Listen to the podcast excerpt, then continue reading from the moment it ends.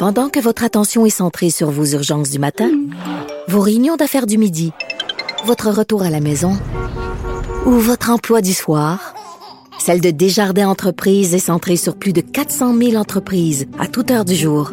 Grâce à notre connaissance des secteurs d'activité et à notre accompagnement spécialisé, nous aidons les entrepreneurs à relever chaque défi pour qu'ils puissent rester centrés sur ce qui compte, le développement de leur entreprise.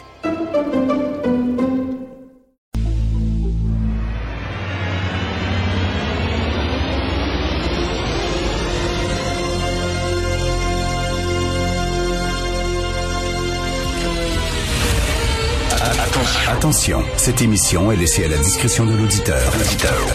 Les propos et les opinions tenues lors des deux prochaines heures peuvent choquer. Peuvent choquer. Oreilles sensibles s'abstenir. Richard Martineau. Martino. Un animateur pas comme les autres. Richard Martineau. Cube Radio.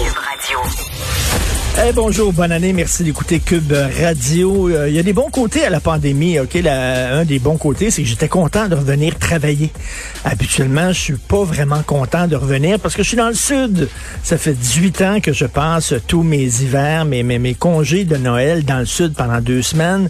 Et cette année, je suis pas allé. Pourquoi? Ben, parce que je suis responsable. Ben oui, je suis niaiseux comme ça. Faut être épais, hein?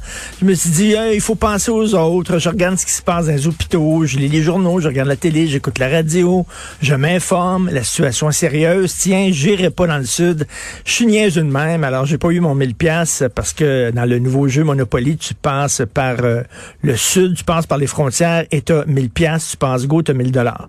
Donc bien sûr, on va euh, revenir là-dessus. Je suis très content de vous parler, très content de vous voir. J'étais un peu tanné de tourner en rond, tiens, euh, chez moi.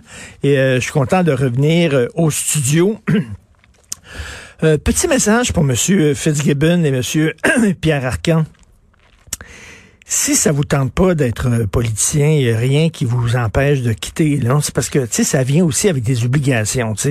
Euh, dans le cas de Fitz- Fitzgibbon euh, ce qu'on demande au ministre de l'économie, c'est de pas avoir les deux les deux mains dans le milieu des affaires, de pas avoir un pied dans le milieu des affaires et un pied dans le milieu de la politique, de te départir de tes entreprises, de pas être en, en- en- situation de conflit d'intérêts ou d'apparence de conflit d'intérêts. Et ça n'a pas l'air intéresser M. Fitzgibbon de se départir de ses entreprises, de mettre un buffer, un peu comme Pierre-Carl Pelado avait mis un, buffer entre lui et ses entreprises. Il a pas l'air intéressé par ça. Mais écoute, c'est c'est ça les règles. C'est ça, je veux dire, c'est ça les règles pour être politicien. Si ça te tente pas, ben quitte la politique. Même chose avec M. Arcan. Euh, tu sais, quand ta chef euh, s'assoit à côté du premier ministre puis dit, euh, ben, on vous demande, s'il vous plaît, de pas aller dans le sud, la situation est sérieuse, puis toi, t'écoutes pas ta propre chef de parti, puis tu décides de sacrer quelqu'un dans le sud, ben si ça te tente pas de faire ce sacrifice-là, de, de, de, de rester à la maison pour prêcher par l'exemple, pour être solidaire de ton parti, ben quitte la politique, coudon, quitter la politique. À un moment donné, on peut pas avoir le beurre, l'argent du beurre et le cul de la fermière. C'est pas comme ça que ça se passe. Donc, j'ai fait beaucoup euh, de luge dans le temps des fêtes avec euh, mon enfant et j'ai un petit conseil à donner aux parents lorsque vous faites de la luge, OK? Pouvez-vous dire à vos enfants, s'il vous plaît, lorsqu'ils descendent la pente et qu'ils sont en bas de la pente, de décollisser de la pente, s'il vous plaît, le plus rapidement possible, parce qu'il y a des luges qui arrivent. Et là, je voyais des parents, je vraiment, là, j'ai vu des accidents, moi, j'ai vu là, des petits culs se faire rentrer dedans par des luges, des parents qui étaient là en bas de la, en bas de la pente, là, puis ça jase entre eux autres, puis ça regarde pas, là. Tu sais, si tu traverses un boulevard, mettons, là, tu traverses un boulevard, puis il y a trois voies avec des autos, tu regardes du côté d'où viennent les autos pour voir, y a-tu des autos qui s'en viennent?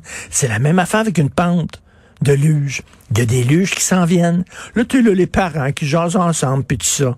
Puis là, les enfants qui doivent se sacrer en bas de leur luge pour pas frapper les parents qui sont en bas. J'ai vu une bonne femme qui a levé des airs, là. Elle s'est fait foncer dedans par une luge, là. Elle a fait un triple salsaut arrière, là. C'était quelque chose. Je pense qu'elle s'est pété une jambe. Pouvez-vous, s'il vous plaît, c'est un sport dangereux, dire à vos enfants, tu descends, tu pognes ta luge, tu décrisses. OK? Puis quand tu es un parent, puis tu veux jaser avec les autres parents, tu le fais à côté de la pente. OK? Pas dans le plein milieu de la pente. Je regardais ça en disant, tabarnouche qu'il y a des gens qui sont vraiment niaiseux. C'est pas étonnant qu'il y a des gens qui foutent le camp dans le sud, puis qui s'en foutent totalement. Quand tu regardes des fois la façon de se, dont se comportent certaines personnes dans la vie de tous les jours, tu dis, ben ça m'étonne pas finalement.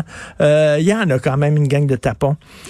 Euh, vous savez que l'année 2020 qui vient de se terminer, d'ailleurs, on souhaite, on dit 2021, ça ne peut être que mieux que 2020. Ça peut pas être pire. Ben oui, ça peut être pire ça peut toujours être pire. Si l'histoire nous a démontré quelque chose, si l'histoire nous a prouvé quelque chose, c'est que ça peut tout le temps être pire. Il peut y avoir une troisième vague. Peut-être que le vaccin sera pas si sécuritaire que ça. Peut-être que ça va prendre plus de temps qu'on pense pour créer un genre d'immunité collective. Faut pas dire là, c'est fini, c'est terminé, c'est 2021, on tourne la page, on n'a pas besoin de faire attention, on n'a pas besoin d'être prudent. Non, non, non. Ça continue là. Donc, il euh, faut faire extrêmement attention. Et l'année 2020 était l'année de l'antiracisme débridé. Vous le savez, les gens voyaient du racisme partout. Les militants, on en a souvent parlé, entre autres avec Mathieu Bocoté, avec Jérôme Blanchet-Gravel. Euh, c'était vraiment l'antiracisme. Je, je, comprends qu'il faut lutter contre le vrai racisme. Hein. On a tous été extrêmement touchés par euh, euh, cette autochtone qui, qui est morte euh, euh, au Québec en se faisant insulter par les personnels ou George Floyd qui a été tué par un policier, c'est certain. Mais à un moment donné, trop, c'est comme pas assez. C'est un antiracisme débridé. Je suis tombé sur euh, une déclaration que je veux faire entendre. La dame s'appelle Maboula Soumaoro. Maboula Soumaoro, c'est une militante française antiraciste. C'est pas n'importe qui, c'est pas une de pique. Elle a 44 ans, je crois. Elle est maître de conférence à l'université de Tours. Donc c'est pas c'est pas n'importe qui c'est une universitaire, elle donne des conférences et tout ça, elle est partout, elle est prise très au sérieux. Euh, Maboula Souma Oro et voici ce qu'elle a dit lors d'un discours. Mais cette incapacité pour lui de comprendre que un moment cet homme blanc voilà, ne peut pas incarner, incarner mais au sens littéral, ne peut pas incarner, ne peut pas représenter, ne peut pas porter dans son corps et ne peut pas porter dans sa chair. Et là, je reviens vraiment au corps et à la chair, pas au gène, au corps et à la chair. C'est pas lui l'antiraciste. Il ne peut pas être l'antiraciste. Et à mes yeux, il ne peut pas avoir raison contre une noire et une arabe. Il ne peut pas, c'est pas possible. Et ça, il va vraiment falloir que la France s'en rende compte. Il va, vraiment falloir que la France s'en rende compte. OK, les gens applaudissent ça. Elle dit un homme blanc euh, elle parle pas des femmes blanches. C'est bizarre, hein? Ah, les femmes blanches, pas la même chose. Un homme blanc ne peut pas être antiraciste. C'est faux. C'est impossible. Donc, les blancs, si jamais il y a une manifestation contre le racisme à Montréal, allez-y pas. Parce que vous ne pouvez pas être antiraciste. Étant donné la couleur de votre peau. La couleur de votre peau vous détermine. Vous êtes raciste parce que vous êtes blanc. Et elle dit, un homme blanc ne peut pas avoir raison contre une noire et une arabe. Donc, si tu discutes avec une noire ou une arabe, nécessairement tu as tort. Femme-la ta gueule. Tu même pas besoin de discuter. Elle est noire, elle a raison. Elle est arabe, elle a raison. D'autant plus que c'est une femme, puis toi, tu es un homme. Non, mais c'est fou raide, là. C'est complètement, c'est de la maladie mentale. Et elle, elle est, acclamée partout. Elle donne des conférences, comme je le dis. Elle enseigne à l'université. Vous imaginez ces cours qu'elle enseigne et la propagande qu'elle qu'elle enfonce dans le cerveau de ses étudiants, de ses étudiantes. L'homme blanc ne peut pas incarner l'antiracisme et à mes yeux, il ne peut pas avoir raison contre une noire et une arabe. Ça, c'était très symptomatique de la folie euh, de l'année qui se termine. J'espère qu'en 2021, on va trouver un vaccin contre cette bêtise-là. Vous écoutez Martineau.